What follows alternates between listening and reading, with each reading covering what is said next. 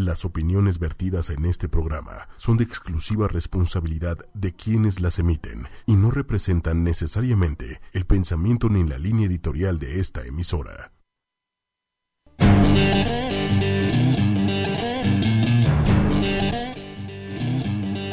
Eh, sí, buenas noches. Ya llegamos, estamos aquí en eh, su programa Sector 7G. Y hoy nos acompaña, hoy es un especial de Metallica, hoy es un día muy especial. Así que este programa va a durar dos horas, dos horas de aguantar todas mis pendejadas, así es, y dos horas también de hablar de una gran leyenda. Y hoy me acompaña el fan from hell de Metallica para estar comentando todo, Diego del Villar. ¿Qué tal, Julián? Muchas gracias por estar aquí en tu programa Seven Gruben. Algo ahí para los fans y también todos los que sepan que Juan Topo dormía con la abuelita de Lars. Ah, neta.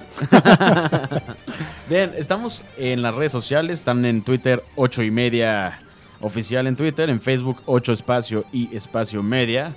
Y bien, em, como bien decíamos, esta semana son los conciertos de Metallica, el, miércoles, el viernes y el domingo. Entonces también este especial creo que viene como anillo al dedo para empezar a, pues ahora sí que, a calentar motores para dicho concierto. Es correcto. Eh, bueno, Metallica siempre que viene a México es un sold out garantizado. La, la, vez pasada en el Palacio de los Rebotes tuvieron ocho fechas, todas llenas, siempre es garantía. Yo he tenido la oportunidad de verlos varias veces y siempre dejan un buen sabor de boca para toda la banda.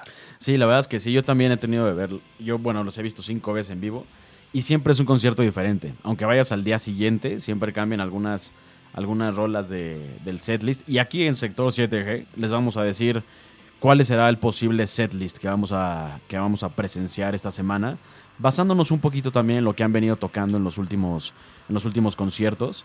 Y no sin antes, pues vamos a empezar a platicar un poquito de Metallica para los que no son tan fans, se hagan más fans. Platicaremos desde los inicios de Metallica eh, e iremos, no, es, no en orden, pero sí iremos platicando un poquito acerca de algunos datos pues relevantes que solo algunos fans saben.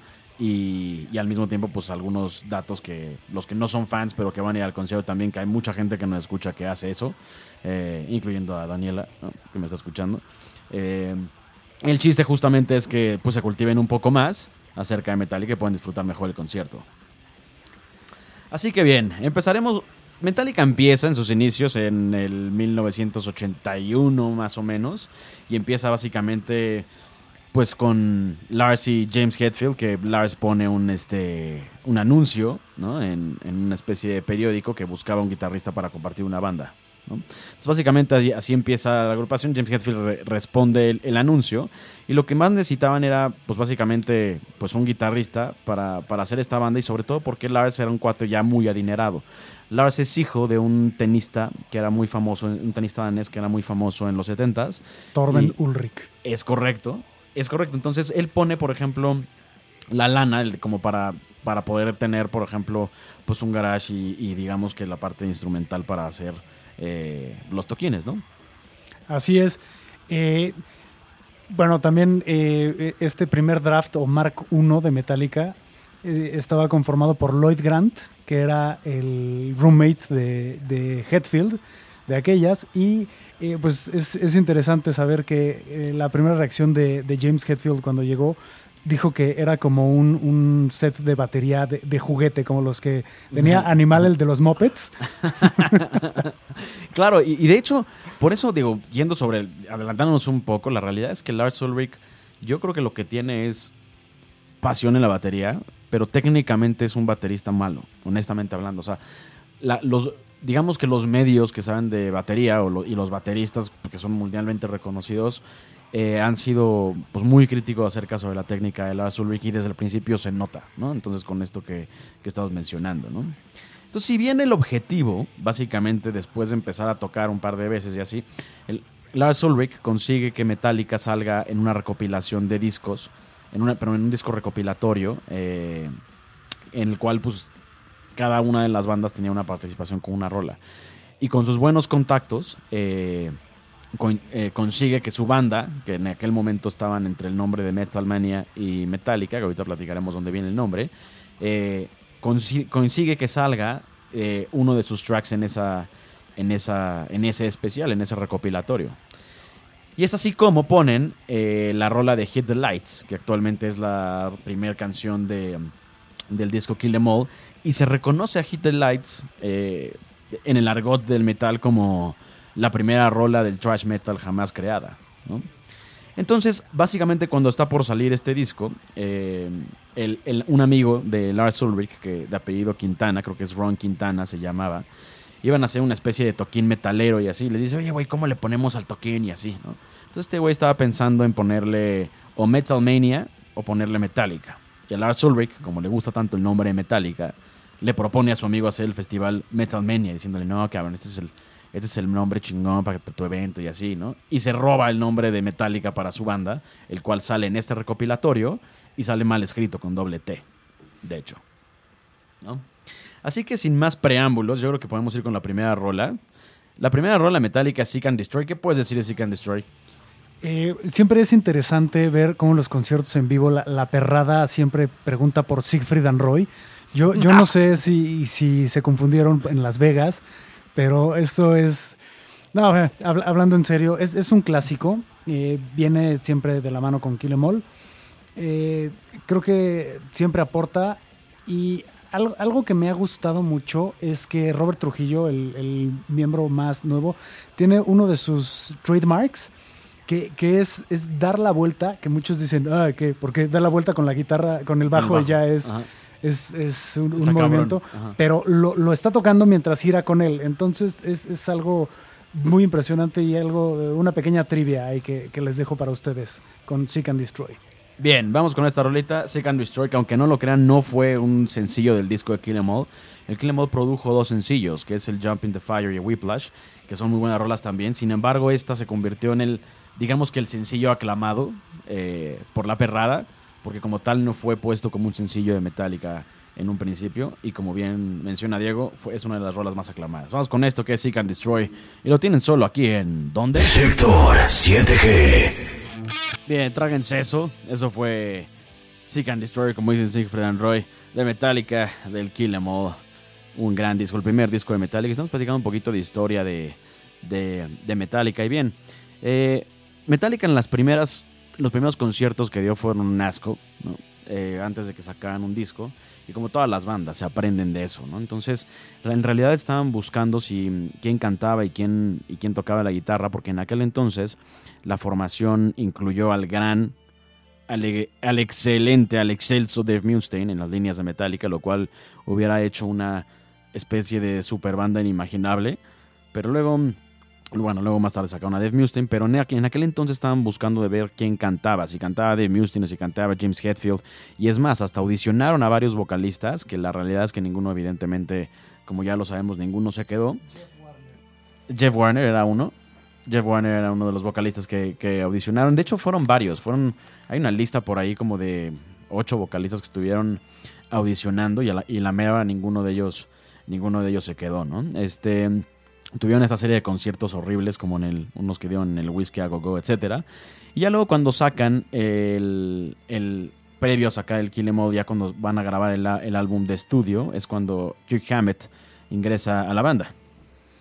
Eh, bueno, Kirk siempre con, con, influencias más clásicas, metaleras, como Deep Purple. Incluso fue discípulo de Joe Satriani. Exacto. Entonces, eh, siempre eh, aportando esta parte que la verdad es, es, un miembro esencial. Digo, siempre se llevan todos los highlights. El vocalista normalmente, y en el caso de Metallica, Ulrich ha sido también el que ha robado eh, muchas veces los espectadores, entre que si es Napster y, y bueno, muchas otras, otras cosas, pero Kirk ha influido muchísimo en el sonido tan característico de Metallica. Para todos los millennials que nos escuchan y que no saben lo que es el Napster.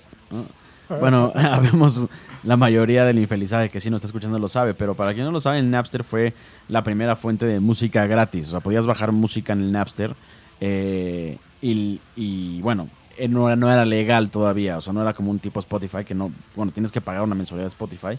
El caso es que podías descargar las canciones en MP3 sin pagarle un peso a nadie y podías tener unas, no sé, miles y miles de canciones descargadas sin que hubieras pagado nada. Entonces, una de las bandas, más bien la banda, o el, o el güey que salió a defender los derechos de los músicos fue Lars Ulrich e hizo que el Napster, para toda la desgracia de nosotros, se cerrara.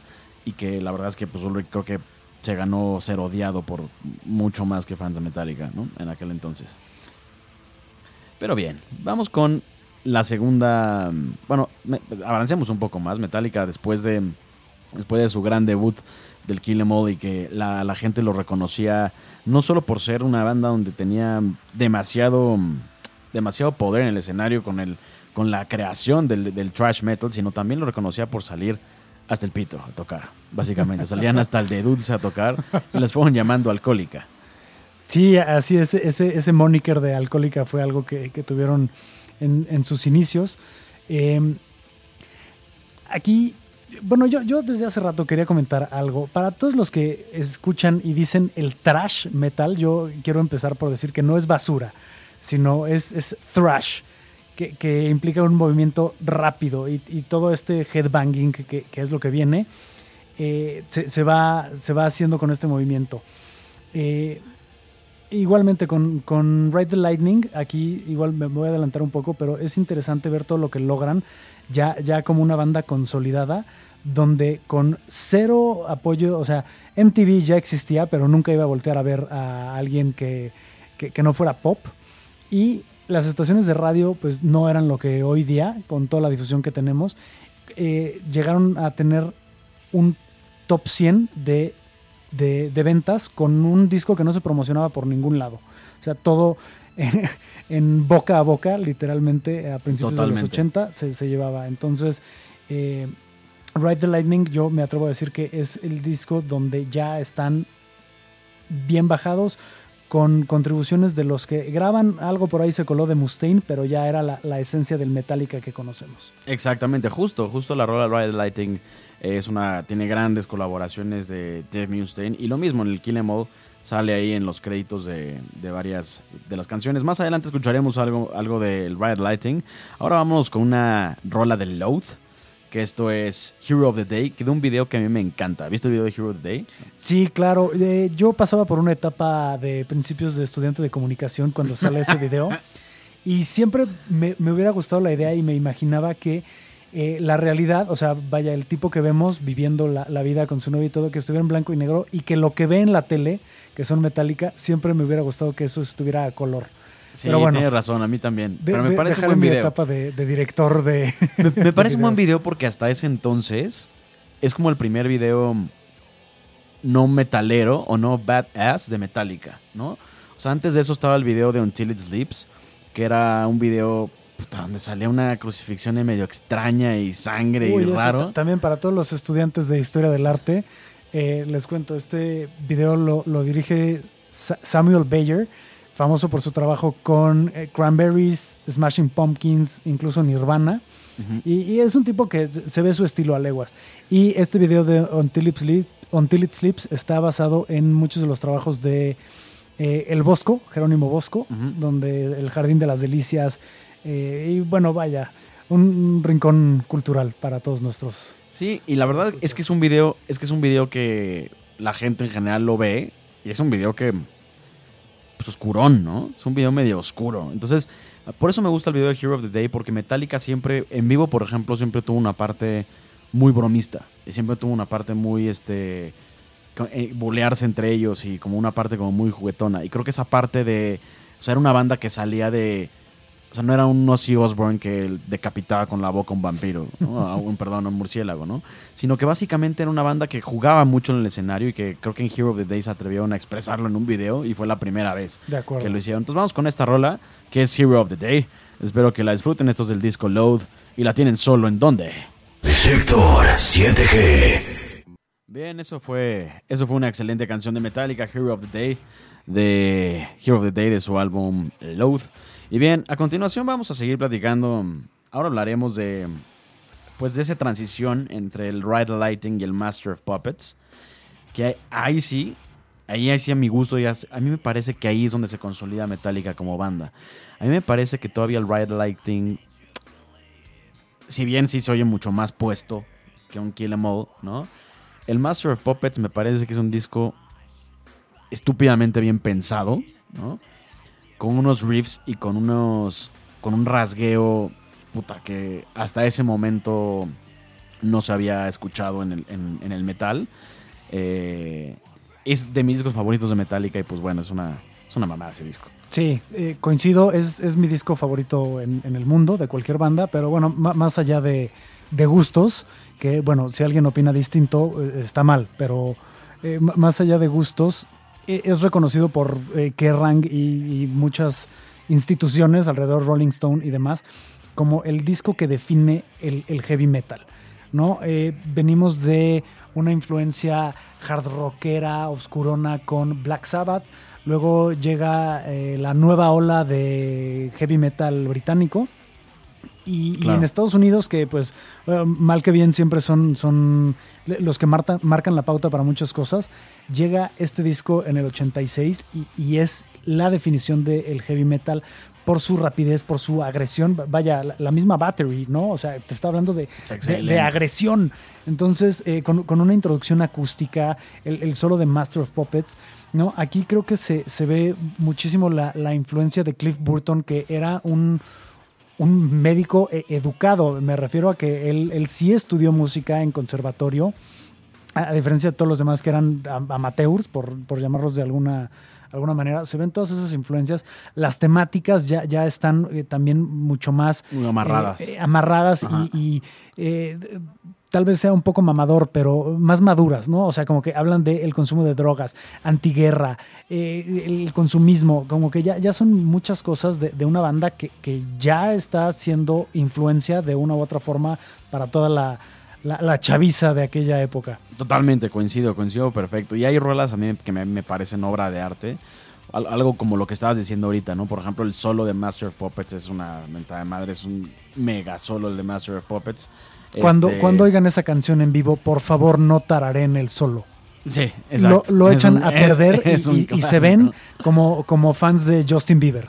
Exactamente. A mí me encanta, por ejemplo, y me, puta, me impresionó cuando tocaron aquí en el, en el Foro Sol, cuando tocaron la de eh, Disposable Heroes.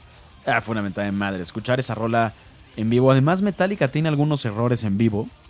Y son. Y creo que solo los fans from Hell pueden reconocer esos errores en vivo. Y, ese, y, es, y esa vez tuvieron un par de tropiezos aquí, pero. Y hasta James dijo, dijo, puta, pues estamos tocando unas rolas de las más complicadas que tenemos, nada más ténganos paciencia, ¿no? Yo, que soy nada más músico, eh, más bien no tengo nada de músico, me, me gusta mucho la música, pero no sé tocar ni el timbre.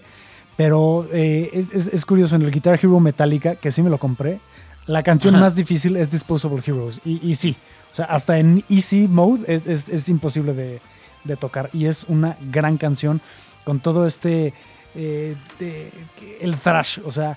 eh, yo creo que es la canción más trash de todo el disco, si no es que de todo Metallica. Sí, la verdad es que sí. A mí me parece. A mí me parece excelente esa, esa rola. Y vamos con una rolita del, del, del Master of Puppets. Si no, no va a ser ni Disposable Heroes. Si no, no va a ser Master of Puppets. ¿Cuál va a ser? La mejor canción de todo el mundo, titulada Orion. Así es. Disfruten esta rola instrumental de Metallica. A mí me encanta la parte de la mitad porque me hace recordar cuando me levanto crudo. Esa guitarra de... es excelente para la cruda. Bueno, disfrútenla. Esto es Orion. ¿Y dónde la tienen? Sector 7G.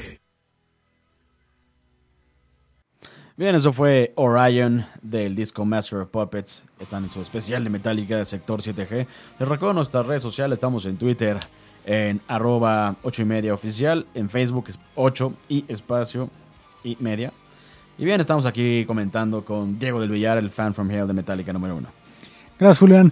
Eh, bueno, eh, si bien me, me invitaste por ser un fan from hell, eh, quiero hacer un espacio porque mi mayor logro en la vida es mi hijo Javier, que nos está escuchando. Él es eh, fan de Metallica desde que estaba en útero, esto no es broma. Le, le cantábamos y le poníamos Mama Sed, ¿no? Porque, digo, tampoco me gustaría que se rola. fracturara headbangueando en, en útero. Pero sí, de- desde antes de nacer, él ya escuchaba Metallica.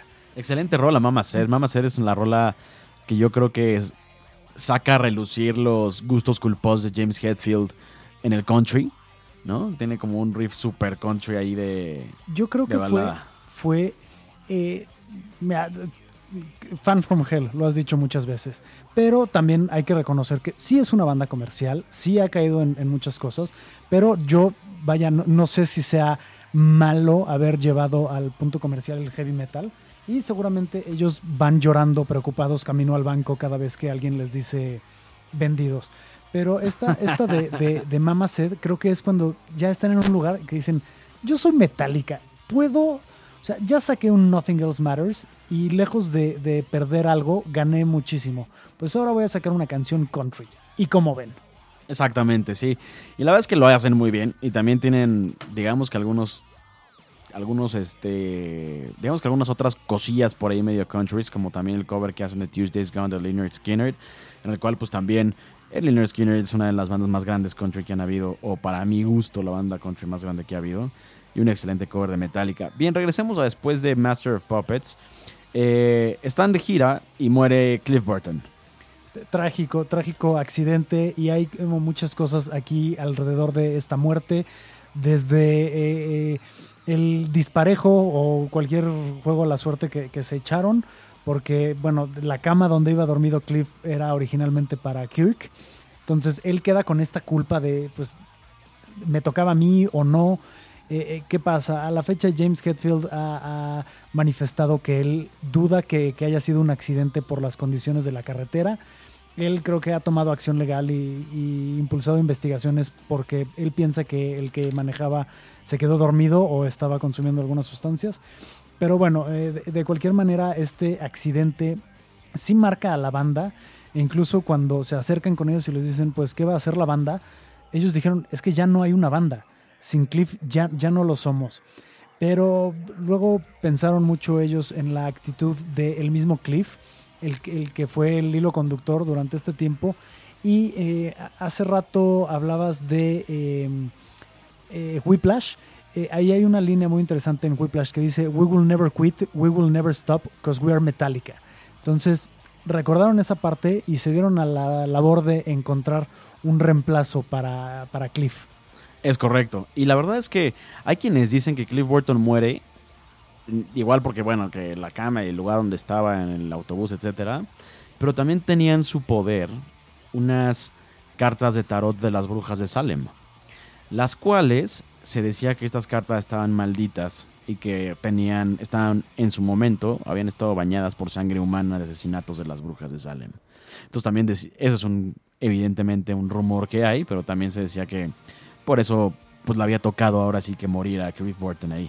Entonces, ¿Cómo contratan, por ejemplo, o cómo consiguen que eh, Jason Newsted se uniera al bajo en vez de, de, Cliff Burton? Pues por el método tradicional, van a un scouting. Metallica siempre se ha clasificado como una banda en vivo, más que una banda de estudio. Y claramente nos lo dejan saber cada vez esperando más años por su siguiente material. Y eh, se topan con, con una banda desconocida de nombre Flotsam and Jetsam, donde tocaba el bajo Jason Newsted. Es correcto. Y si bien tienen una pues una amplia discografía con Jason Newsted y su disco que después seguiría con una muy mala broma en el bajo, es el Unjustice for All que seguiría. Eh, tuvo buenas participaciones Jason Newsted y regresemos un poco a la siguiente rola que vamos a poner. Eh, años después, Metallica, muchos años después, saca el disco de Garage Inc., donde es una recopilación de puros covers, porque Metallica, si bien siempre ha reconocido que son una banda que se hizo de covers y que más bien de influencias de otras bandas y que empezó pues en el garage tocando esas, esas, esas rolas. En específico pondremos la, la siguiente rola que es Astronomy de Blue Oyster Cult originalmente. ¿Qué puedes decir de esa rola, Diego? Creo que la versión de Metallica es muy superior a la de Blue Oyster Cult, reconociéndoles a ellos su, propio mérito, pero creo que en, todo este disco, algunas más que otras, la verdad, pero creo que Metallica les pone su estilo a las canciones y no es un, un cover, imitación o rendición de. Que, que eso siempre es, es muy. Da, darle tu estilo o ponerle algo a una canción y hacerla más grande, creo que es, es algo increíble. Y pues bueno, muchas de estas canciones son de bandas que, que no lograron eh, el estatus que tiene Metallica. Muchos de sus influenciadores. Eh, recientemente eh, murió Lemmy, que era siempre reconocido como una de las influencias de, de, de, Metallica. Motorhead, pues bueno, empezando por Motor Breath, ¿no? Que es lo que viene de ahí. El look que traía James Hetfield en los 90, que es como esta barba eh, como de soldado Sí. revolucionario americano. Ujú. Lemmy era la traía y Hetfield se, se la pone por esto. Eh, Diamond Head y muchas otras bandas que nunca pudieron ver el mismo éxito que, que Metallica. Es correcto. Y, y- y Metallica también lo hace este como, si, como una especie de tributo a ellos que si bien se hicieron de su influencia, eh, pues también les regresa un poco con este disco. La siguiente rolita es Astronomy. A mí me encanta también la versión de Blue Oyster Cult. Tengo sentimientos encontrados, pero es una gran versión de Metallica. La tienen solo aquí en donde... Sector 7G. Bien, estamos de regreso. Eso fue Astronomy de Metallica de su disco um, Garage Inc. Y bien, estamos platicando más o menos, bueno, más bien de la- como yendo por la historia de Metallica. Y si bien eh, cuando ya consiguen a su nuevo bajista Jason Newsted, eh, pues eh, deciden sacar, bueno, componer y sacar el disco And Justice for All, que a mi gusto me parece un discazo, aunque fue no fue tan bien aceptado por la crítica cuando salió ese disco, viniendo de una eminencia como el Master of Puppets. A mí me parecen muy buenos los dos discos, pero en ese momento siento que es un disco que sale en una época que no está lista la crítica para ese nivel de disco. Creo que, le- creo que los años hacen justicia a este disco cuando en vivo se tocan esas rolas y son de las canciones que, que tienen que los fans piden más, ¿no? Coincido contigo, a mí me parece un excelente follow-up al Master of Puppets. Eh, hace rato hablábamos de, de consolidar o no. Yo, eh, pues tú decías, eh, tú sentías que se consolidaban hasta Master of Puppets. Yo creo que se consolidan en Ride the Lightning, perdón por la necedad, que se perfeccionan en Master of Puppets, pero que llegan a una parte de madurez musical en And Justice for All. La- y, y cosas tan, tan a lo mejor triviales como la voz de Hetfield, ¿no? Que si bien le ha seguido cambiando todos los años y ya ahorita es mucho más grave en el Hardwired, en, en And Justice ya, ya tiene otro tono que fue con el que siguió por, por mucho tiempo. Eh, ta- también, eh, perdón, voy a hacer una pausa. Esto es algo muy, muy ñero, que es mandar, mandar saludos. Pero hace rato eh, le mandé un saludo a mi hijo. No, no lo pude haber hecho solo. Le mando un saludo también a, a mi esposa Ale. Sí, que, ve que ya lo regañaron por ahí. Vamos a aprovechar para mandar saludos a toda la banda que siempre nos escucha. Eh, a Dani, este, a Denise, este, también nos escuchan en Estados Unidos, en Carolina del Sur. Este, nos escucha eh, Susi, nos escuchan en Argentina, nos escuchan en España. Eh, no sé si nos están escuchando de España, pero espero que sí, si no que oigan el podcast. Ah, es algo interesante. Pueden escuchar los podcasts de todos los programas de Sector 7G. Más o menos están listos más o menos entre jueves y viernes de esa semana. Es decir, que el de este programa estará listo jueves o viernes de semana. Los pueden ver ahí en, bueno, los pueden escuchar y, eh, y ver en, en. Eh, y trae un, generalmente trae un- una lista de Spotify con las rolas que pusimos en ese programa. Así que por si se lo perdieron eh, o si lo tienen que dejar escuchar o si llegaron tarde, lo pueden escuchar también en el podcast de ochoymedia.com. Por último, a Tere y a Dimitri, que nos escucha de la Estación Espacial. Buenísimo. No sé quién es la estación especial, pero chingón. Bien, estamos hablando, por ejemplo, del Unjustice for All. Este, le hacen la broma. Jason Newsted empieza, entran y es el puerquito de Metallica. ¿no? Y lo fue Y lo fue todo el tiempo. todo- toda su estancia. Toda su estancia en la por eso banda. acabó saliendo. Exactamente. Entonces, eh, como la primera muy mala broma que le hacen es bajarle al bajo eh, en la mezcla del disco Unjustice for All. Si se dan cuenta, casi no se escucha el bajo en todo el Unjustice for All. Y sin embargo, me parece un disco bastante poderoso para no tener un bajo muy marcado. ¿no? Eh, de este disco se desprenden grandes rolas, como es la misma Unjustice for All, que es una excelente rola. Y también, pues, la eminencia de canción también que me parece un, una, un himno del metal, que es One, la famosísima One de Metallica. ¿no? Ah, bueno, One es, es sin duda do- donde ya se, se rompe, o sea, se llega a un mainstream. Se hace un video para MTV, que para antes Exacto. Metallica era como tabú, pero creo que lo hacen en sus términos. Y la verdad es, es- es un video increíble. A mí, a mí me gusta mucho. Eh, datos curiosos, las escenas que salen son de una película que se llama Johnny Got His Gun. para todos los que puedan verla, se las recomiendo. Es, un, es un tema interesante que, que trata un tema actual hoy en día sobre la eutanasia. No, no, no voy a meter mucho esto, pero también ellos resulta que para ver todo esto, pues empezaba a ser un desastre ver quién tenía los derechos y si se pagaba y si se utilizaban y la versión larga de la canción y la versión corta. Entonces dijeron, ¿sabes qué? Hay que comprar los derechos de la película. Exacto. Entonces Metallica es dueño de esta película que se llama Qué. Johnny Got His Gone, en donde sale un joven Donald Sutherland. Qué cagado. Bueno, eso no lo sabía. Es un gran video para quien no mm, lo ha visto, véanlo ahí en YouTube. Es un video. A mí me parece que en esta. Si bien dije hace uno- unos momentos que Lars Ulrich no era. no es tan buen baterista. Creo que el- desde mi punto de vista, y como baterista lo digo también, creo que el, el auge de Lars Ulrich es en el Unjustice for All. Es una. Esta rola de One es extremadamente bien pensada en la batería. eh, tiene un doble bombo bastante bien pensado. eh, y la verdad es que sí es muy admirable también lo que hacen el resto del disco Ulrich. Para, para mí, como baterista, me parece también el. digamos que el auge en la batería de, de Metallica. También luego el protagonismo que fue tomando en los diferentes discos eh, de Metallica, por ejemplo, escuchamos el último, el Hardwired Self-Destruct y, y el Death Magnetic. La mezcla de la batería es muy alta a mi gusto. O sea, a mi gusto se ve mucho la influencia del break de súbele a mi bataca, güey. Pero bueno, vamos con esta rola que es One de Metallica, que si bien rompe el, el mainstream con un muy buen, una muy buena pieza de metal, eh, y le darían paso al álbum Metallica, o sea, al famoso álbum negro. Eh, pero bueno, escuchémoslo. Esto es One de Metallica. ¿Y dónde la tienen, eh, sector? Sexy. Sector 7G. Eso fue One de Metallica, tráguensela, de su disco And Justice for All. Y alejándome un poco de los latigazos de Ale. Seguiremos con este programa porque nuestra siguiente rola va a ser Hardwired, de su último disco, Hardwired to Self-Destruct. Aquí como hay opiniones encontradas. Diego, Diego y yo platicamos el otro día que, que nos parecía un buen disco y Diego decía que la gente en general, creo que en, iTunes decías, que la gente en general lo ubicaba como el tercer mejor disco de Metallica, No, no, ¿cierto? no. En mi clasificación Ah, en tu de- de, clasificación. iTunes personal, eh, sí, me, me sorprendió porque eh, califico todas las rolas co- como me van gustando, ¿no? Entonces yo siempre he tenido súper claro que Master of Puppets y Justice for All son no, los mejores, Ujú. ¿no? No odio al negro como muchos que dicen, ay, es que ese es super poser. Esa para mí es actitud hipster. Sí. Se me hace un gran A disco. mí también me parece un muy Eh, buen disco. A diferencia también de la opinión popular, Load y Reload los considero excelentes, sobre todo Load con una influencia de, blues eh, que está ahí y toda esta parte. Pero sí me sorprendió ver que debajo de Master of Puppets y Unjustice for All, de acuerdo a mi clasificación de las canciones, salía como tercer lugar.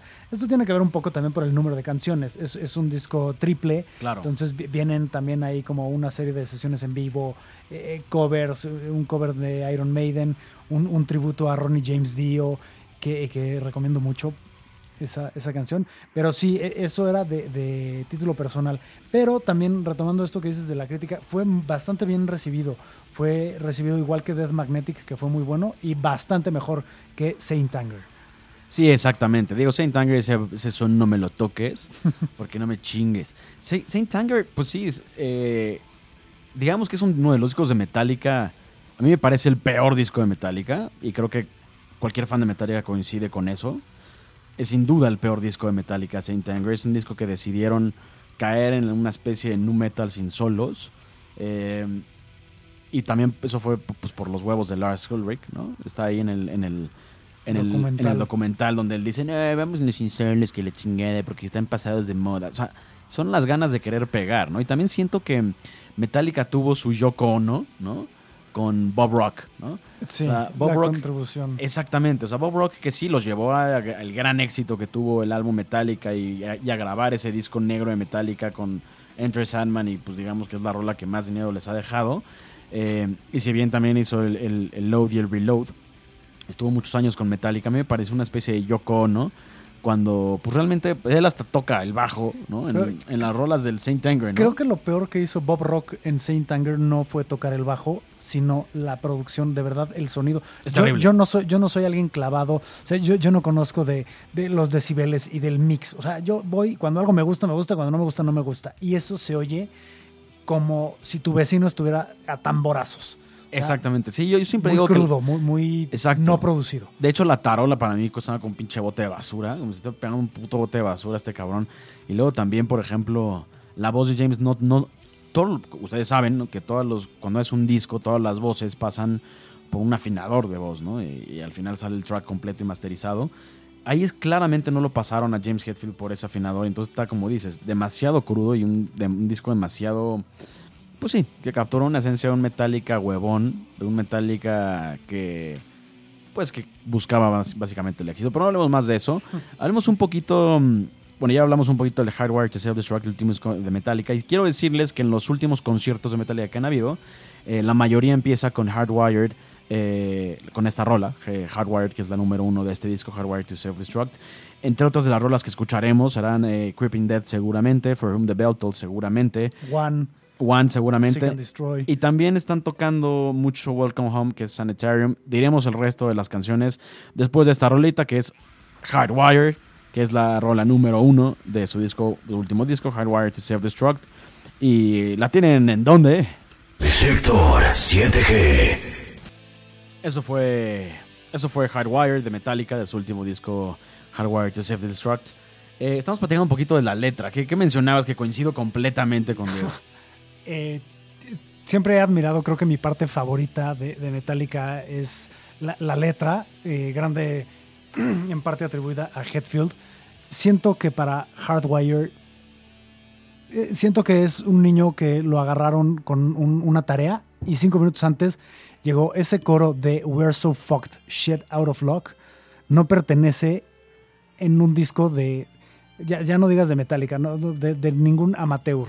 O sea, me parece lamentable para los coros y letras que tienen, muy malo. Sí, yo también creo. Yo también creo que esa letra es digna del Saint Anger. Pero mm, como, como rola no me parece mala, pero sí creo que esa parte de la letra es digna del Saint Anger, ¿no? O sea, es, sí, sí, como que realmente creo que es el primer, bueno, fuera de algunos, de algunos covers del, del Garage, creo que es el primer eh, disco de Metallica donde sí lo oyes decir groserías. Esa Metallica no solo es rudo en, en música, sino también son groseros. Y siento que sí, Saint Anger también las tenía ahí. sí. exacto, Saint Anger las tenía mucho y por eso no... Es un recurso que no necesita barato. Metallica. Ajá. ¿no? Y bien, eh, sale después, eh, después de la Injustice, sale este disco Metallica, que es el, el famoso disco negro que, tenía el- que tiene la serpiente. Y a mí me parece, en cuanto a producción se refiere, eh, a mí me parece, insisto, en el tema de producción, fuera de que las canciones nos gusten o no, que a mí me fascina ese disco, pero me parece un ejemplo de gran producción. Todo se oye perfecto, o sea, o sea, ahí sí se ve que Bob Rock, eh, ahí sí, mis respetos para ese güey, ahí sí se ve que se lució, ¿no? Todo, todo se oye perfecto. Hay rolas que tienen hasta 8 o 9 guitarras por canción, eh, de tantos tracks de guitarra que le grabaron. Y es el primer disco de Metallica, o bueno, creo que es el segundo disco de Metallica más bien, desde el, que desde el Master of Puppets no lo hacían, que se graba por separado, es decir, Metallica estaba muy acostumbra- acostumbrado a grabar todos los tracks juntos, to- llameando en vivo, ¿no? Y en este disco claramente ya separan, por ejemplo, la sesión de voz de la sesión de batería, de la sesión de bajo, de guitarra, etcétera, etcétera, etcétera, ¿no? A mí me parece un muy buen disco. ¿Cuál es tu rola favorita de ahí? Wherever I May Roam. Excelente rola. Y de hecho también la están tocando en los últimos conciertos. Es probable que por ahí escuchemos Wherever I May Roam en alguno de los tres conciertos de Metallica. Sin duda, los conciertos de Metallica aquí no van a ser iguales, los tres conciertos. Si bien ya dijimos que tocarían Hardwired, eh, Creeping Dead, eh, segu- seguro también For Whom the Bell Tolls, porque en los últimos ocho conciertos la han tocado. Memory Remains la han tocado en uno que otro. La verdad no estoy seguro que la vayan a tocar aquí en México. Sin embargo, me parece una rola muy tarareable, sobre todo por el final, ¿no? Es, es- es simpático con las audiencias, pero sí, también se me hace, o sea, de esas que es para un gusto para la audiencia. Exactamente. También tienen, por ejemplo, The Call of Cthulhu, que me parece, me parece una muy buena rola, pero si tuviera que escoger otra rola, yo, yo si pudiera escoger otra, la escogería. ¿no? O sea, me parece una rola que no es de las mejores rolas instrumentales, desde mi punto de vista. Que si tuvieras que tocar una rola instrumental, te echas Orion, ¿no? Sí, sin duda. Entonces, yo, yo creo que es una buena rola, Suicide pero. and Redemption, ahí de Death Magnetic, no, no me quiero adelantar, pero esa es otra. Y ya siento que Metallica obviamente nunca llegó a, a la popularidad o a las ventas con el disco eh, Metallica, por lo mismo, pues bueno, se habló mucho de Load por la controversia. Y, Ay, son unos vendidos y se cortaron el pelo y, y demás. Claro. No, pero ya lo demás no, no ha alcanzado eso y, y, pues creo que hay mucho reconocimiento fuera de Saint Anger, como hablabas. Suicide and Redemption, Judas Kiss y, y- muchas otras cosas muy valiosas de- dentro del Magnetic. Totalmente de acuerdo. Bien, regresando un poquito al negro, vamos con esta rola donde al fin le dan su espacio a Jason Newsted en, un disco. Eh, que Justice no lo tenía y después de haber sido traído al Zape por varios años en vivo, tiene este gran intro en esta, en esta iluminación de introducción que tiene de esta gran canción que se llama My Friend of Misery. Amo el solo de esta rola. Me parece un solo que sale de lo, de lo que hace siempre Kirk Hammett. Tiene por ahí un parecido a. En el. tarararán, tiene un parecido por ahí a, a- al solo de. De Hotel California, ¿no? Tiene como un algo. Me voy a fijar. Me parece una, una, gran, una gran rola, My Friend of Misery, del álbum negro de Metallica que se llama Metallica. ¿La tienen solo en dónde? Sector 7G. Bien, estamos de regreso. Eso fue My Friend of Misery de Metallica. Seguimos con este especial de Metallica de dos horas de Sector 7G. Y bien, después de ese álbum negro de Metallica se dieron un receso, me parece que era de cuatro años, ¿no? Eh, donde sacan después el, Load y se dedican antes de eso, pues ahora sí que a pendejadas personales, ¿no? Vemos que James Hetfield se va de cacería a África, este, etcétera, ¿no? Y luego sacan estos discos Load Reload, que a mí el Load me parece un discazo, la verdad. Me parece un discazo, me gusta mucho más que el Reload. El Reload me parece buen disco, pero el Load me parece un discazazo, la verdad. Sí, coincido. Y pues bueno, creo que es un poco natural esta parte. Por eso se llaman Load y Reload y salen con tan poco tiempo. O sea, las canciones de Reload fueron las que no liberaron el corte para Load. Y, bueno, con un poco más de trabajo las lograron sacar. Creo que es un muy buen disco, pero sí, se, se ve a, a leguas la, la diferencia. Eh, este, pues al principio fue muy criticado, ¿no? Porque eh, Metallica, estos dioses del heavy metal que ya todos tenían concebidos y hasta los fresitas sabías, sabían quiénes eran porque ya conoces Nothing Else Matters y The Unforgiven. claro. Llegan y de repente ves una contraportada con cuatro adultos que están fumando puros, tomando vino y, y tienen el pelo corto. Entonces muchos dicen, ¿dónde están esas melenas que, que se tienen que, que mover a ritmo de látigos de One? Y pues bueno, a eso le sumas eh, que, que, llega cerca del tiempo con todo el conflicto de Napster que hablábamos en un principio. No fue un buen tiempo para Metallica, mediados de los 90, pero creo que conforme ha pasado el tiempo y ya superamos esta parte de ¡Ah! se cortaron el pelo, Claro, han totalmente. sido discos que, que han envejecido bastante bien, sobre todo Load, y, y ha, ha tenido clásicos por sí solos como son Bleeding Me, que, que llega a Me ser encanta. eh, como hipnótica, porque tú escuchas la, la letra y también a, a, nivel de estructura es muy repetitiva, pero no llega a ser cansada. Eh, Outlaw Torn, que también esta lucha de, de Headfield siempre con esas dualidades y, y todo. Eh, Until It Sleeps, que también es un fan favorite, también en, en lo particular me, me encanta esa, esa canción, aporta muchísimo y creo que es un gran, gran disco y no ha tenido el reconocimiento que merece. Sí, a mí también me encanta, exacto. Creo que tiene, creo que sí, sí tiene, como bien dices, un sonido muy característico el Load desde, desde Ain't My Bitch, ¿no? Que, que igual me parece una rola igual como que rompe paradigmas metálica con una letra, pues, no profunda, por decirlo de alguna manera, ¿no? Y luego viene Until It Sleeps, en la, bueno, el track número 4, con un muy buen bajo de entrada, que a mí me fascina. Parece que es un bajo sin, sin puentes, por eso, por eso tiene un muy buen slide ese, ese bajo. No sé si me parece que la siguiente rola creo que es Until Sleeps, me parece, no sé si estoy bien. Pero y sí, sí digo, si tienen la oportunidad luego de, escuchar esta, esta gran canción Until Sleeps, que creo que sí es la siguiente, eh, pues también se la recomiendo mucho. Y luego viene el disco de Load, que a mí me parece que tiene muy buenos aciertos el disco Load. Si bien también no tiene letras también pues, tampoco tan profundas como la misma Fuel, por ejemplo, que pues, es uno de los primeros sencillos de, de ese disco. Eh, tiene una canción que me fascina, que es Fixer.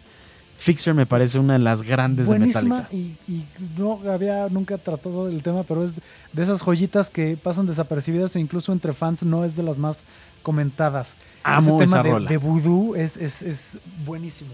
Amo esa canción, Fixer de Metallica, y viene en un disco Load, eh, perdón, Reload, que no es que no tiene rolas muy largas en general. Y Fixer es una rola como en el viejo estilo de Metallica, de hacer lo que dure la pinche rola, pero en un nuevo estilo del Reload. Me parece una excelente rola. Bien, vamos con la siguiente rola. Esto es eh, Until It Sleeps de Metallica, de su disco Load. ¿Y dónde la tienen? Sector 7G. Bien, eso fue Until It Sleeps de Metallica del disco Load. Nos parecía un gran disco que estábamos, que estábamos este, platicando.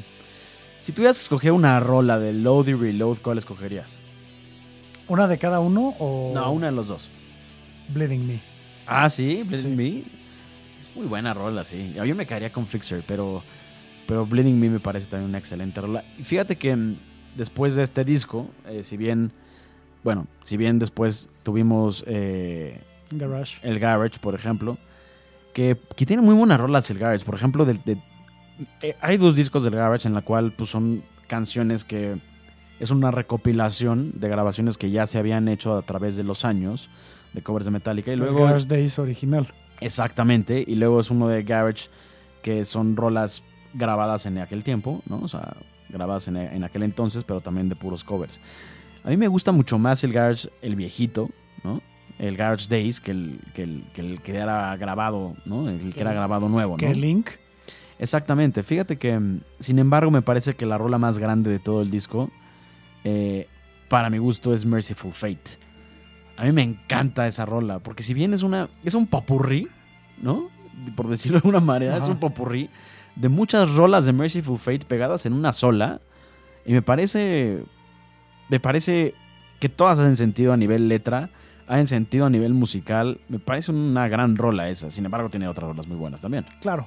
Mira, yo eh, estaría entre dos. Astronomy, que eh, bueno, yo eh, contribuía a la- al playlist del día de hoy, por eso la, la escuchamos, me encanta. Y So What. Esa, creo que hace rato hablabas de, de la parte de desmadre de Metallica. Creo que So What es, es esa canción que, aunque no sea de ellos, su versión creo que fue mucho más famosa que la, que la original. Totalmente. Y, y- y es justo todo ese, ese, ese desmadre y, y como tal dice, so what, ¿no? Es- esa parte me, me gusta mucho. A mí Eh, también me encanta. Además, la banda original es Anti Nowhere. Y esa banda es, puta, mundialmente no reconocida, ¿no? Sí, o sea, sí, es, una, es una banda así totalmente que nadie conoce. De hecho, ni siquiera sé si esa rola originalmente está en Spotify, la original de So What. Pero estoy casi seguro que no. Habrá, habrá que ver. Y hay, y hay muchas curiosidades. Eh, Whiskey in the Jar, también un, un fan favorite. Ah, a mí no me encanta, la, la tolero, digamos, pero estamos platicando hace rato eh, sobre el video que, que fue también icónico en esta parte de MTV y es eh, cómo destrozan un- una casa en, en una fiesta, pues, puras mujeres, ¿no? Y es como llama la atención que es la banda con puras mujeres, que también nunca fue como el estilo de Metallica salir ahí como si fuera un video de glam y nunca fueron los Motley Crue que, que siempre salían con, con mujeres en Claro. los videos.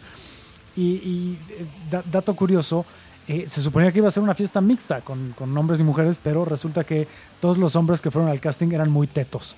Entonces eh, dijeron pues que sea una, una fiesta de puras mujeres y Metallica tocando. Entonces así se, se, se grabó ese, ese video tan famoso. Sí, la verdad es que coincido. Esa es una rola igual para pegar, ¿no? O sea, hicieron una versión de, de esta rola original de Thin Lizzy. La original a mí me fascina. Es una rola que no tiene nada que ver con un rock pesado, al contrario, toda la, es una guitarra acústica. Es una guitarra acústica y este y la verdad es que con, un- con una distorsión ahí medio pitera, ¿no? Pero para los tiempos me parece una muy buena rola la original de Whiskey in the Jar. Sin embargo, como bien decíamos, este no es no es de las más grandes de Metallica, sin embargo, me parece una estrategia meramente comercial, ¿no? Sí, claro, pues de algo tienen que comer. Exactamente, pobrecillos. Bien, vamos con otra rola clásica de Metallica. Eh, ya nos quedan pocas rolas en este especial de Metallica. Eh, un saludo también a, a Vane que nos escucha. Eh, un saludo también a Eli que nos escucha, aunque le traiga mal- malos recuerdos Metallica. Este, Celia, Salim, etcétera. Bien, vamos con esta rolita. Esto se llama For Whom the Bell Tolls. eh, una gran canción del Riot Lighting, el track número 3. Y me parece que también tiene una gran aportación, por ejemplo, aquí Cliff Burton, ¿no? Eh, yo- justo yo te iba a decir de la aportación de Ernest Hemingway, pero, pero sí, sí, Cliff, eh, pues, to- todo este sonido es, es muy notorio cómo sale. Creo que se escucha más en Raid the Lightning que en Master of Puppets, ¿no? Porque si, si bien Orion siempre es como la rola con la que se relaciona, Claro. Cthulhu creo que trae más, más de su influencia, además del nombre, que también hace rato hablabas de lo oculto, él siempre se declaró como fan de Lovecraft, de ahí el nombre de Cthulhu, de ahí desprende The Thing That Should Not Be, que es también para, para Cthulhu. Es un rolón, es un rolón. Bien, tienen aquí For Whom the Bell Tolls de Metallica, de su disco Ride Lighting. ¿En dónde la tienen? Sector 7G.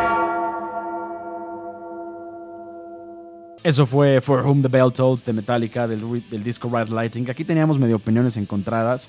Yo digo que es una muy buena canción de Metallica y un muy buen referente porque me gusta mucho la letra. Diego no opina lo mismo, pero también en eso eso tiene mucho el fan de Metallica, ¿no? Creo que hay, hay bandas donde es donde a huevo te tiene que gustar una rola y si no, sí, no mames, ¿no? Y creo que Metallica tiene tantas cosas y tantas como joyitas en diferentes discos que pues se vale se vale se vale diferir en, en, Claro. en opiniones y, y, pues, está poca madre, ¿no? Mientras no digas que tus favoritos son de Tanger, pues estás de la chingada. ¿no? Básicamente. Si bien luego después del, del Garage y del S&M, ¿no? Que un gran disco sinfónico del S&M que tiene únicamente dos rolas originales, No Leaf Clover y Human. Que Me- pasan desapercibidas, ¿eh? me atrevo a, ¿Ah, a sí? decir. Yo, por ejemplo, me gustan muchísimo. Muchísimo. Sí, pero me, me falta una versión de estudio. Sí, hay una banda que, la tiene, que tiene una versión de estudio que, ponemos, que hemos puesto aquí dos veces, que es excelente esa versión de estudio y le, poni- le pusieron un, un piano por ahí bastante bueno. Se llaman Damnation Angels. Luego te recomiendo que la escuches. Una muy, Ok. bu- un muy buen cover de Metallica. No Leaf de una versión de estudio. Si bien después pasan muchos años, sale el Saint Anger, del cual ya, ya criticamos y nos parece una verdadera basofia. Eh, luego viene el Death Magnetic, que, que realmente el Death Magnetic, el reto que les ponen a Metallica es o reinventarse o morir, ¿no? Después del, del- del fracaso del Saint Anger, fracaso entre comillas, porque es un disco que tuvo... que Ganó un Grammy. ganó un Grammy y es un doble platino. Pero es por el hecho de ser de Metallica, no por el hecho de que sea un buen disco, ¿no? Sí, sí, sí coincido. Digo, eh, tiene su mérito, tampoco creo que todo en el disco sea malo. En general es, es malo, pero bueno, tiene cosas rescatables. Eh, pero sí, o sea, definitivamente se, se necesitaba hacer algo, algo drástico. Y creo que con, con eh, Death Magnetic regresa esa parte como ya... O sea, ya, ok, ya vimos que ya podemos hacer este, más blues con Load y Reload. Este, ya vimos que pues sí necesitamos meterle un poquito más de producción. Y sobre todo creo que, que Robert ya necesitaba estar en un disco, porque ya para cuando sale este, Correcto. ya tenía como tres o cuatro años en Metallica y no, no, o sea, si no los habías visto en vivo, pues para ti Robert no, no era nadie, ¿no? Aunque a lo mejor no, no esté mucho en, en- en toda la parte de composición, en, en el estudio es importante notarlo. Y creo que es un disco donde sí se nota el lugar que le dan al bajo. Creo que también eh, los demás integrantes ven y no cometen el error de, de volver a traer un puerquito, sino, Claro. sino quieren traerse a otro brother. Y, y sí se ve, sí se ve este, a leguas cómo se llevan. A lo mejor por la misma personalidad de, de uno y del otro, con quien venía tocando. Eh, cu- cuando Jason se, se integra, era prácticamente amateur, tocando con una banda Claro. de garage. Robert Trujillo había tocado ya con, con Ozzy Osbourne. Entonces, pues vi- vienen de, de antecedentes muy distintos y, y el, el Death Magnetic contribuye muchísimo. A título personal, mis favoritas son Suicide and Redemption y The Judas Kiss. Ah, Esa Judas Kiss me me, fascina. A mí Judas Kiss igual me fascina y me gusta mucho también All, All Nightmare Long. Me encanta. Muy buenas. Me Es- parece un es excelente, excelente. Es, buen, es un muy buen disco, me parece que es un buen regreso. Justamente la disquera le pone el reto a Metallica de, de sacar un disco como si de ese disco dependiera su carrera y como si fuera el primer disco que sacaban, ¿no? Entonces creo que coincido mucho con lo que acabas de decir, donde los skills de todos se llevan a otros niveles. Yo en la producción le bajaría un poco a la batería. Eh, me parece que es muy estridente la batería de ese disco. En, en- en- en rolas como eh, The Day That Never Comes, por ejemplo, que está una parte muy tranquila al principio y la batería es muy estridente. Simplemente es, el, es ese protagonismo de Ulrich que a huevo quiere que tenga el protagonismo hasta el nivel producción y a mí yo nada más en- a nivel mezcla le bajaré un poco la bataca, pero me parece un, un buen disco. Sin embargo, me parece mucho mejor el Hardwire, ¿no? De acuerdo. Bien, vamos con una última canción del, del Hardwire to Self-Destruct. Igual a mi gusto y me parece que yo coincide conmigo. Para mí es la mejor rola de este disco. Pero no hay competencia. Es por mucho la mejor de Es este por disco. mucho la mejor rola de este disco. Me parece una muy, muy buena canción que puede estar en, en los muy buenos discos de Metallica. Eh, esto es Speed Out the Bone. Vean el video, que- perdón. eh, eh, para, para este disco ahora en la era de YouTube sacaron videos para todas las canciones. Sí, para todas. Hay muchos muy buenos. eh, decíamos, muchas canciones por sí solas están muy buenas. Es un gran disco. Pero los videos por sí solos también. Y el de Speed Out the Bone también es de los mejores videos, si no es que el mejor. Sí, a mí también me parece muy bueno. Y sí, los efectos están ahí medio culeros, pero es parte del Es video. parte del encanto. Es parte del encanto, exacto. Esto es Speed Out the Bone para que roquen sus pantiprotectores de secretarias o sus truzas de Office Boys con esta rola. La tienen aquí en Sector 7G. Ah, perdón, ¿en dónde la tienen? Sector 7G. Eso fue Speed Out the Bone. Y así es como despedimos este especial de Metallica. Eh, le doy las gracias a Diego El Villar que me acompañó comentando hoy. Al contrario, gracias a ti por la invitación. Siempre es un gusto hablar de, de- de Metallica y de buena música en general. Esperamos tenerlo por acá pronto. Estos ya están más que listos para disfrutar de Metallica en, en nuestro país, para ir a mover la mata o, o la pelona. Eh, bueno, la de arriba, bueno, la de abajo también. Pueden mover las pelonas que ustedes quieran ahí. Está ahí para todo el mundo. Y bien, nuestro siguiente programa será, en- me refiero en una semana, eh, va a ser un metal dedicable. Van a ser rolas de, de rock y de metal me- dedicable, porque pues también eh, existen de ese tipo de rolas y la gente piensa que solo es mentar madres, etcétera, o gritar. Entonces también tendremos un programa de eso el siguiente lunes. Y bien, yo soy Julián Yera, un lacayo más de esta zona inhóspita de 8 y media.com. Gracias por escuchar este especial de Metallica. Nos despedimos, mi Diego, Gracias a ti por la invitación. A todos los fans y a los no fans, un saludo. y disfruten de Metallica en nuestro país. Sigan rockeando con 8 y media.com.